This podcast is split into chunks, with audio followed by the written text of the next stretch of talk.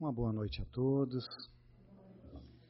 Que nós possamos reter as vibrações que envolvem este ambiente, desde o momento da harmonização musical, da prece, aonde a espiritualidade amiga atende às necessidades mais íntimas de cada um, as nossas angústias, as aflições, aquelas dores inconfessáveis que muitas vezes carregamos sozinho num verdadeiro calvário que os benfeitores amigos tratem e principalmente nos fortaleçam para que a gente possa prosseguir até o fim.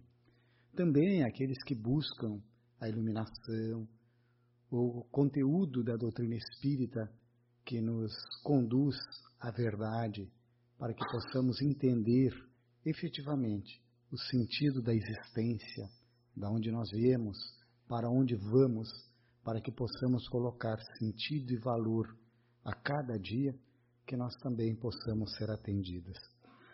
Como nós não vamos poder estar no próximo dia 27, Jorge, amigos, dia efetivo dos 89 anos de aniversário, nós nos antecipamos e trouxemos o presente de aniversário, que eu quero fazer entrega já no início, para que depois a gente desenvolva o tema.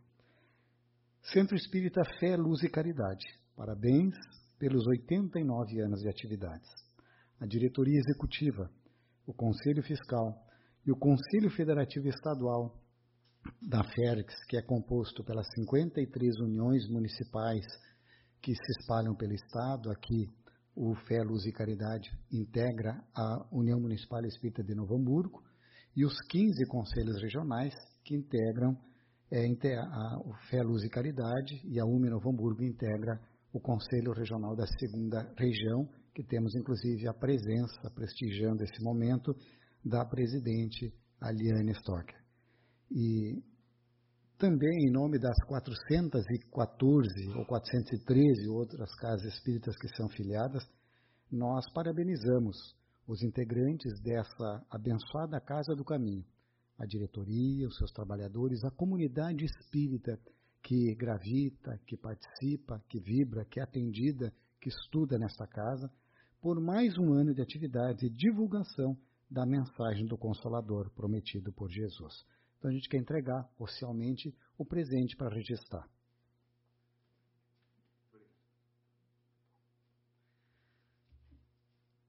Feito então essa tarefa não menos importante, mas significativa, dessa instituição que desde 11 de abril de 1942 faz parte dos quadros federativos da nossa FERX.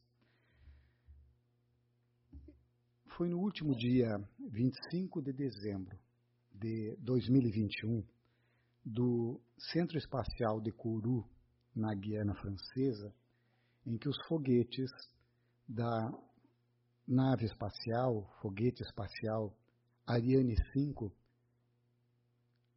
foi acionado, foram acionados e levavam uma carga muito preciosa. Um grande salto tecnológico, evolutivo da humanidade. Estamos falando do telescópio James Webb. Em 31 minutos, o foguete conseguiu percorrer 1 milhão e 500 mil quilômetros. Para se terem uma ideia, a cada segundo ele fazia 800 quilômetros, o que um avião a jato desses de carreira demora uma hora para fazer.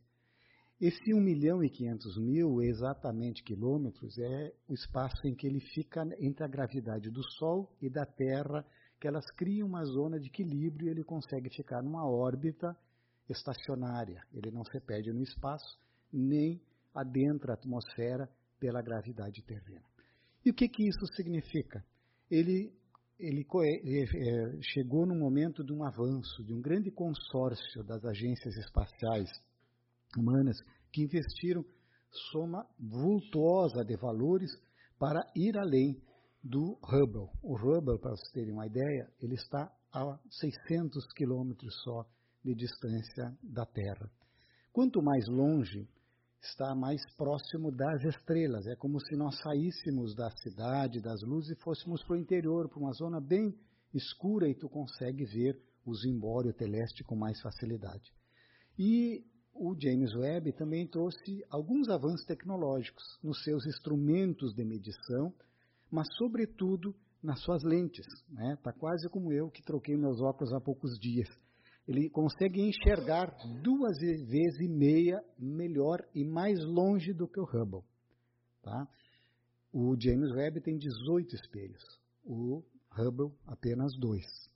E o que, que significa isso? No momento em que as lentes foram direcionadas, uh, os cientistas de todo o mundo começaram a ficar extasiados e eu tenho certeza que muitos de vocês também tiveram a oportunidade de ver algumas fotos dos quasares, dos planetas, dos sóis, das galáxias, dos berçários de galáxias. Imagens fantásticas que dão uma grandiosidade, uma beleza do universo. E por que, que o ser humano e esse investimento de tantos recursos e tantos cientistas dizem que isso é importante? Porque eles querem se aproximar daquele momento inicial, que tem discussões, mas eles dizem que em torno de 14 bilhões e 700 milhões de anos atrás, houve um determinado momento em que o, o universo começou, quer dizer, que a gente conhece, houve uma explosão, e a partir dali ele começou a formar tudo o que a gente conhece. Essas imagens e essas informações estão fazendo com que os cientistas avancem um pouco mais. É uma coisa interessante, porque, para vocês terem uma ideia, o Hubble, eles conseguiam enxergar em torno de 20 bilhões de anos-luz, né? 10 bilhões para um lado, 10 bilhões para outro. Com o James Webb, você consegue enxergar em torno de 90 bilhões de anos-luz. Significa que você descobriu que o universo é muito maior do que a gente imagina. Aquilo que você falava de que nós tínhamos 200 milhões de galáxias, bilhões, hoje a gente sabe que tem mais de um trilhão de galáxias, como a nossa, que é a Via Láctea, não é só o sistema solar. Mas o interessante é que, mirando nesse ponto inicial, e aí eles conseguem com a luz, quer dizer, quanto mais distante a luz fica mais avermelhada, quanto mais próximo a luz fica mais brilhante, mais intensa, assim, mais ofuscante, eles conseguiram ver que aproximadamente nos primeiros 400 mil anos a luz era opaca. Significava que a conhecida matéria escura, aquela que compõe, segundo os cientistas, 70% do que existe no universo, ela não deixava a luz escapar. A luz são os fótons. São os fótons. Somente depois desse instante inicial é que, num determinado momento, os fótons saíram na forma de energia. Na medida em que eles andaram, eles foram resfriando e essa matéria resfriada, ela foi se aglomerando e criando o que a gente conhece como matéria que compõe os sóis, compõe os planetas e que compõe inclusive o nosso sistema solar que foi e o nosso planeta, né, o nosso sistema solar e o planeta Terra, há aproximadamente 4 bilhões e 600 milhões. Quer dizer, nós temos um terço da idade do universo. Quando a gente vê isso, o ser humano buscando entender de onde que nós viemos, nós não podemos deixar de fazer conexão com o primeiro livro da Bíblia, a Gênesis. No capítulo 1, que trata da criação, lá no versículo terceiro, diz assim: E Deus disse: Faça-se a luz, e a luz foi feita. Tem uma conexão muito próxima, tá certo que é uma linguagem metafórica, mas é muito próximo, muito próximo, muito próximo do que a ciência está descobrindo. Esse conhecimento universal que o ser humano busca para entender a si mesmo, para entender o sentido existencial da vida, ela é uma busca da ciência e que os pensamentos filosóficos religiosos também caminham e o objetivo é que haja uma convergência. A doutrina espírita nos fala de que há um princípio que não foi criado, a causa primária, a origem de todas as coisas, que é Deus. Que no dizer de um cientista famoso, Albert Einstein, para entender e, de certa forma, simplificar alguma coisa da matéria, ele diz que há no universo um poder pensante que atua na matéria e que de, independe da matéria. Vamos guardar isso.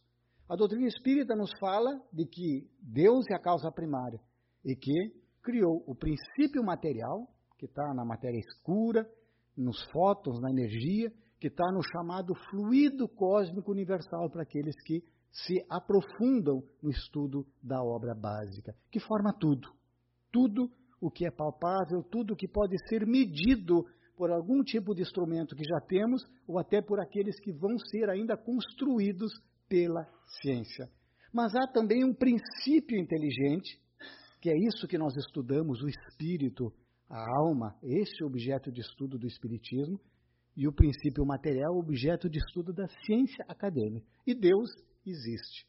Não temos nem como estudar Deus, porque, no dizer do gaúcho e do adágio popular, é muita areia para o nosso caminhãozinho.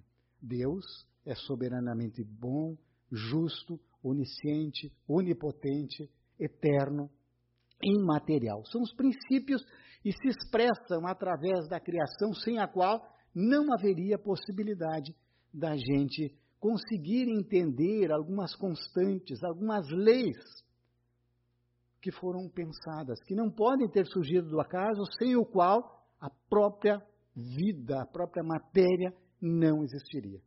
Vamos pensar um pouquinho nisso? Pensamento científico, e aí nós vamos fazer uma, abrir um, um parênteses que vamos tentar desenvolver ao longo do tempo, a humanização da nossa civilização, esse caminho de autodescobrimento para o nosso próprio sentido existencial, ele se assenta naquilo que a gente chama da uma pirâmide civilizatória. A pirâmide civilizatória ela tem quatro aspectos principais que se assentam. Primeiro, sobre a ciência, segundo, sobre a política, e eu vou explicar, terceiro, sobre as artes, e quarto, que é o ápice dessa pirâmide, é a espiritualidade. Voltamos um pouco no tempo, na Grécia Antiga, um grego, Demócrito, tentando entender o que, que o rodeava, eu imagino que ele numa praia, num cômodo de areia, pegou alguns grãozinhos, separou, escolheu o menor possível, tentou quebrar até que ele viu que não podia mais dividir. E ele trouxe o conceito que a gente aprende, que é de átomo de que não pode ser mais dividido. Ele diz: aqui está o tijolinho da matéria. Tudo que constitui a matéria é feito num pedacinho que não pode ser mais quebrado, que é o átomo. Pensamento científico.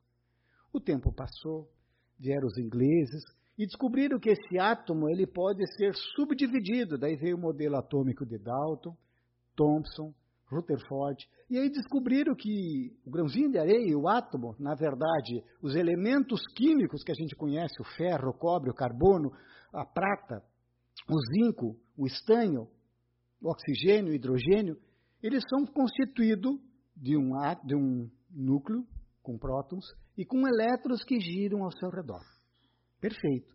Surgiu a chamada física quântica e subatômica, atômica e subatômica. Uma coisa interessante, aí a gente começa a ouvir falar em subpartículas, bóson de Higgs, mesons, leptons, quarks. E a ciência vai buscando, e é papel da ciência, essa é a tarefa importante. A ciência, que num primeiro momento começou quando o ser humano, lá das cavernas, identificou que se ele dominasse aquele elemento estranho que dava poder, segurança, o fogo, ele podia sair de dentro das cavernas e podia se proteger. Podia usar o fogo depois para preservar, para cozinhar os alimentos. Isso é um pensamento científico. E a partir disso, do uso, a gente tem hoje, com o calor que sai do fogo, o uso para a nossa civilização, para a nossa vida. Esse mesmo pensamento científico que fez com que o primeiro agricultor identificasse que, em vez de sair coletando frutos, grão de cereal, se ele guardasse, pudesse fazer um pomar, ou ele pudesse fazer uma plantação de milho, de trigo ou de qualquer outro elemento que ele pudesse é, controlar, ele poderia ter uma vida com mais segurança, com mais previsibilidade. Da mesma forma, com os animais, em vez de sair caçando as manadas, podia domesticar, podia pastorear, Isso é um pensamento científico, é uma observação e o uso daquela observação para a melhoria da vida. Para a melhoria da vida. Quem criou, por exemplo, o celular, está assentado numa proposta de melhoria. E hoje a gente tem o celular quase como uma extensão do nosso corpo, as redes sociais, o WhatsApp, as comunicações, nessa base. Então a ciência é a base desse levantar-se da humanidade que nos tirou praticamente da animalidade. Mas esses elementos subatômicos, até onde eu sei, pode ter alguma pessoa que tenha um conhecimento mais profundo, e a gente sempre agradece quando recebe alguma retribuição, a ciência diz que essas subpartículas atômicas, elas são conformadas de seis leptons e de seis mesons. Primeiro, eles não sabem por que são seis de cada um, e não sabem também como é que elas se organizam e começam a circular e ter a estabilidade. Que força é essa?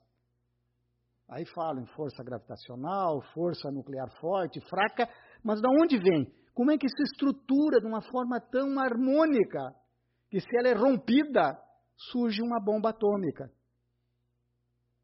Lembram? A energia que sai de um átomo, de uma pequena grama de urânio, se ela é rompida, aquela energia que é os fótons e essa energia inicial daquela explosão inicial. Do Deus disse: faça-se a luz, e o princípio material, o fluido cósmico universal, espalhou e criou todo o nosso universo. O segundo tópico que nós queremos abordar é esta questão da pirâmide civilizatória, que é as relações em que nós precisamos interagir. Nós aprendemos na doutrina espírita, lá na terceira parte do livro dos Espíritos, que a sexta lei, que está lá no sétimo capítulo, sétimo capítulo da terceira parte, é a lei de sociedade, em que nenhum de nós detém todos os conhecimentos, todos os talentos. E também carregamos defeitos ou fragilidades, necessidades de aprendizados diferentes. Esta interação que acontece entre os diferentes é que nos completa e permite, inclusive, que nós possamos fazer esta viagem, esta viagem de nos tornarmos cada vez melhores, cada vez conhecermos a verdade. O conhecimento que nós buscamos na ciência para trabalhar as questões materiais, cuidando do corpo, cuidando das nossas relações, dando a nossa contribuição como um profissional em qualquer área na sociedade, mas também o conhecer a si mesmo, porque a matéria que nós, digamos assim, habitamos temporariamente, ela volta ao pó, ela volta ao banco. No momento em que um princípio, o princípio inteligente, a alma, se desliga dela, o corpo fica inerte.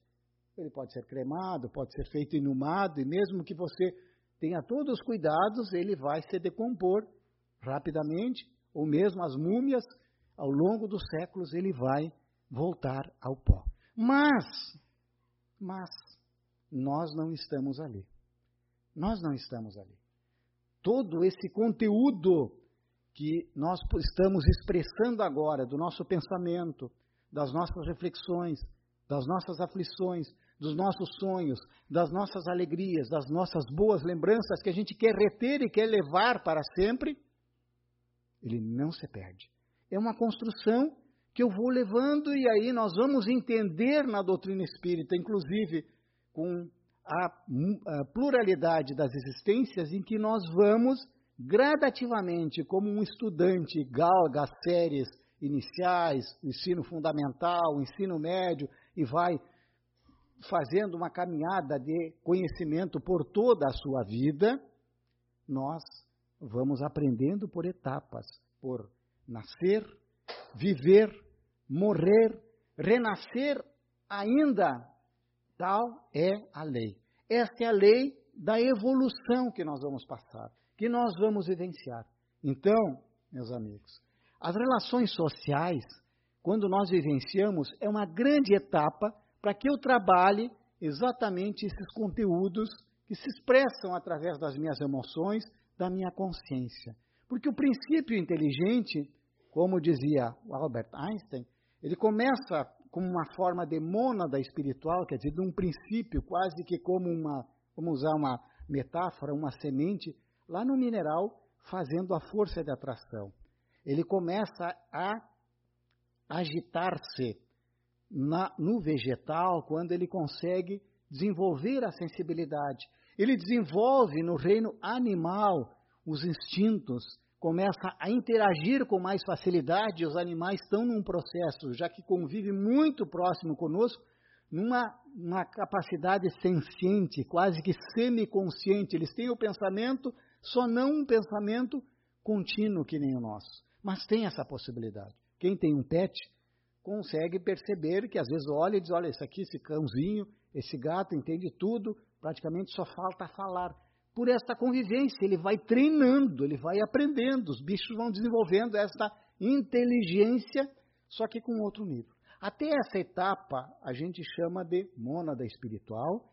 Kardec usa na codificação o espírito, esse princípio inteligente com um E minúsculo, tá? E quando nós adentramos a espécie humana, nós temos então uma grande libertação né, e uma grande despertar, porque daí nós temos a consciência através do pensamento contínuo, aonde nós podemos escolher semear livremente, como diz Jesus, mas temos consequência dos nossos atos exatamente para que nós possamos pautar as nossas condutas e possamos buscar a felicidade, buscar este sol do novo tempo para as nossas vidas a partir da sonho que eu tenho, o sonho de felicidade, para que eu possa construir e viver aquilo que eu quero, de um mundo melhor que todos nós certamente ansiamos, desejamos e precisamos construir juntos.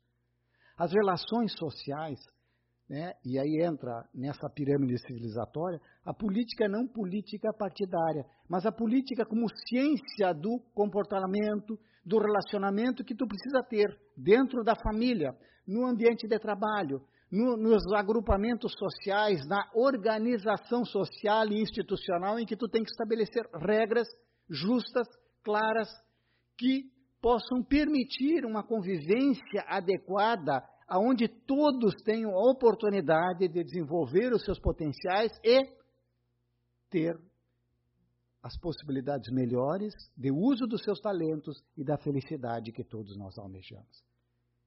Ainda assim, isso nos liga tanto à ciência inicial, que trata da matéria, e às vezes a política, se ela não se liga com a transcendência maior, ela fica ainda presa no egoísmo, na sobrevivência, no eu pensar em mim primeiro, no meu quinhão, na indiferença, e pode nos tornar orgulhosos, presunçosos, sectários, e fazer inclusive que não identifiquemos no próximo um irmão e podemos torná-lo ou imaginá-lo um adversário, um empeço, alguém ou algo que limita o meu acesso à felicidade. Esquecendo-nos de que, como somos filhos da luz, filhos de Deus, só seremos felizes se todos caminharmos para a nossa essência. Se todos nós gravitarmos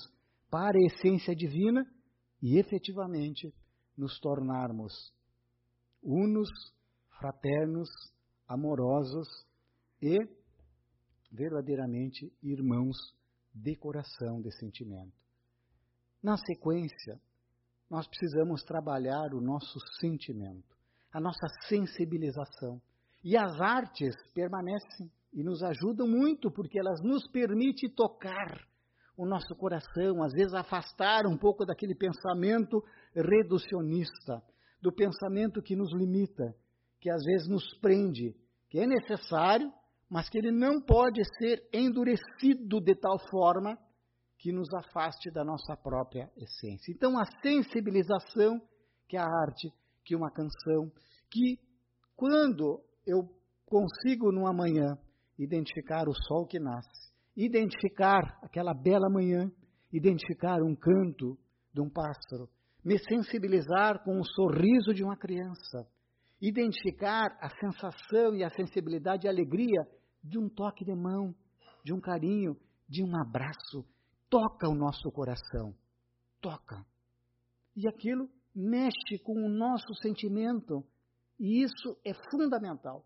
Quando eu consigo trabalhar o meu sentimento, e que muitas vezes eu consigo fazê-lo também através do louvor, de uma oração, desta conexão com o alto, através de uma meditação, eu tenho um efeito fisiológico. Fisiológico. Os neurofisiologistas já conseguiram medir que quando eu entro num estágio de oração, de meditação, de sensibilização, sabe quando eu me sensibilizo e até eu sinto na pele aquela reação diferente, há uma irrigação no meu lobo central de, em média, mais 7 ml de sangue.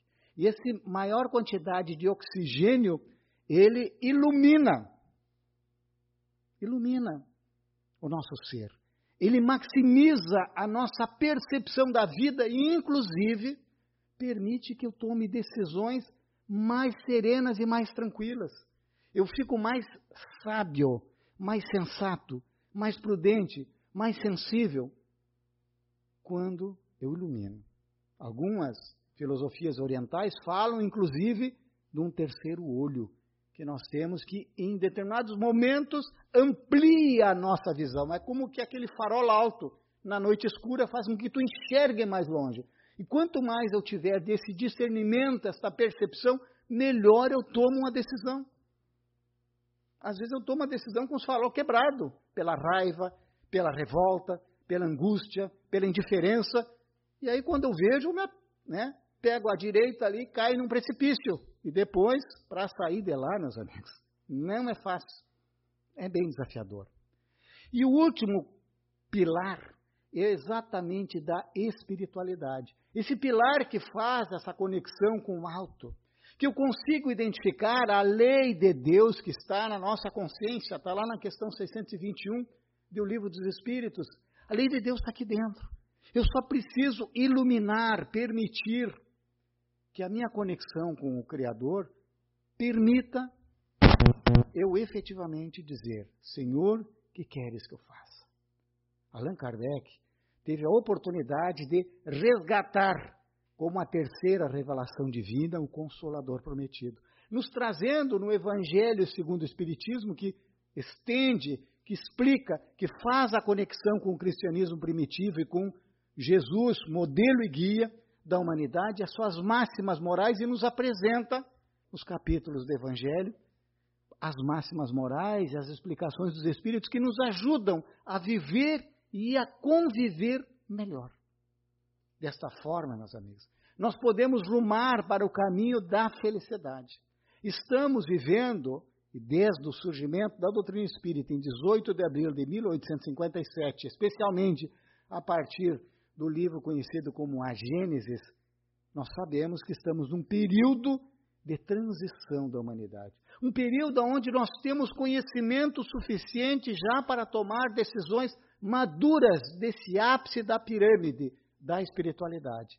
E esse processo vem se acentuando de tal forma que, desde o final do século passado e a partir de agora, nós estamos numa se intensificou o período da transição planetária, aonde nós somos premidos por eventos sociais, políticos, econômicos, climáticos, existenciais, comportamentais, em que nós somos testados a colocar em prática aquele conhecimento que nós já recebemos em outras encarnações, que se acumulam e que têm conexão com a lei de Deus que está na nossa consciência. Eu posso, eu tenho consciência para escolher, eu já sei como agir.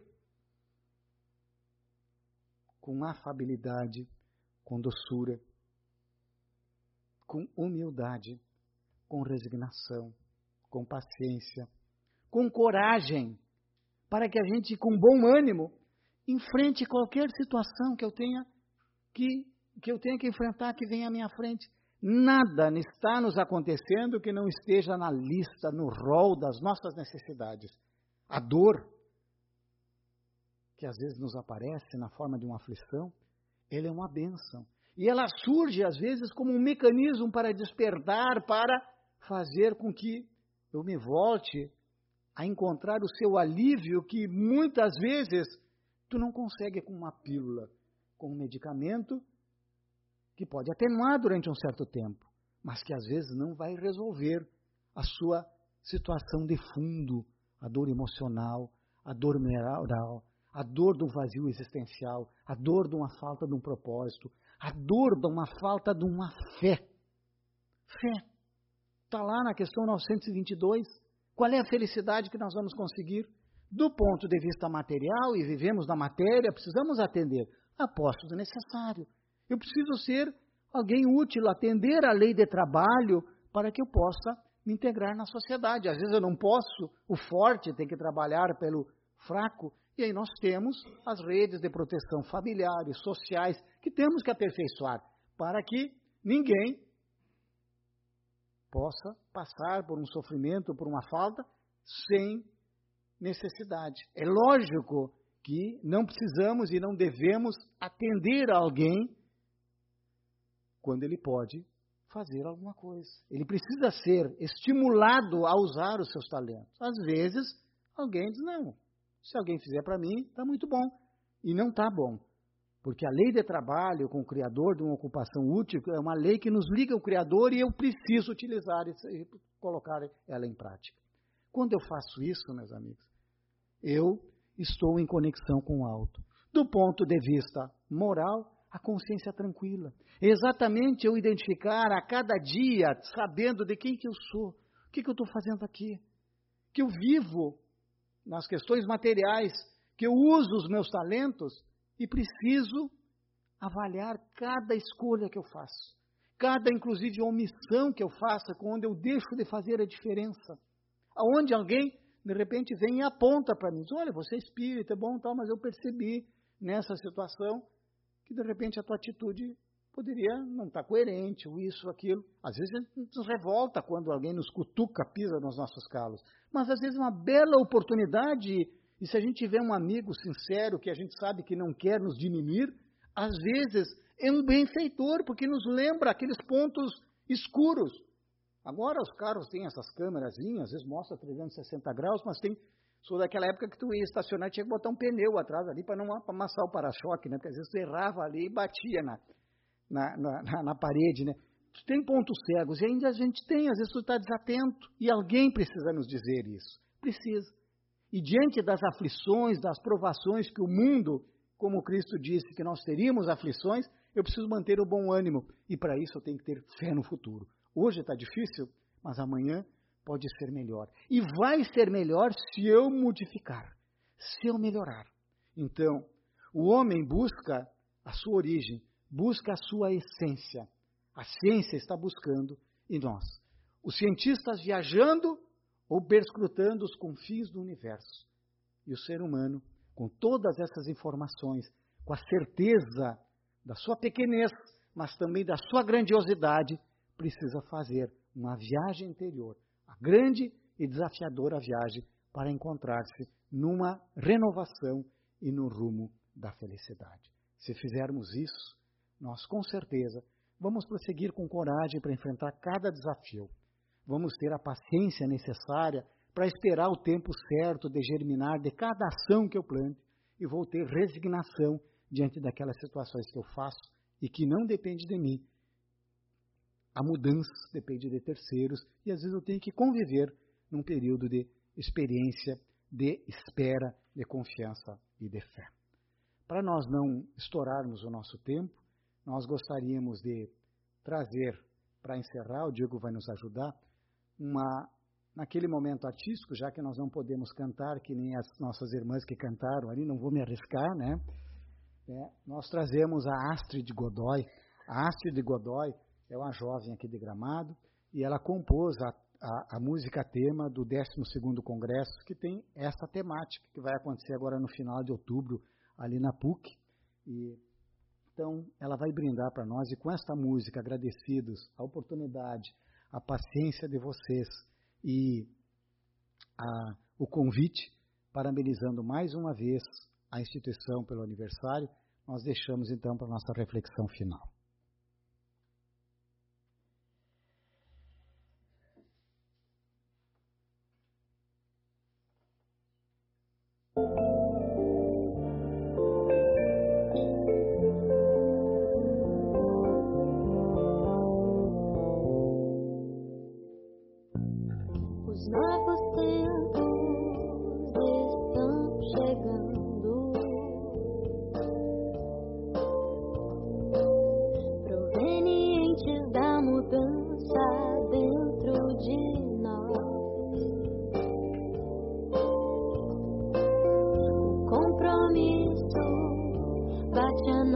A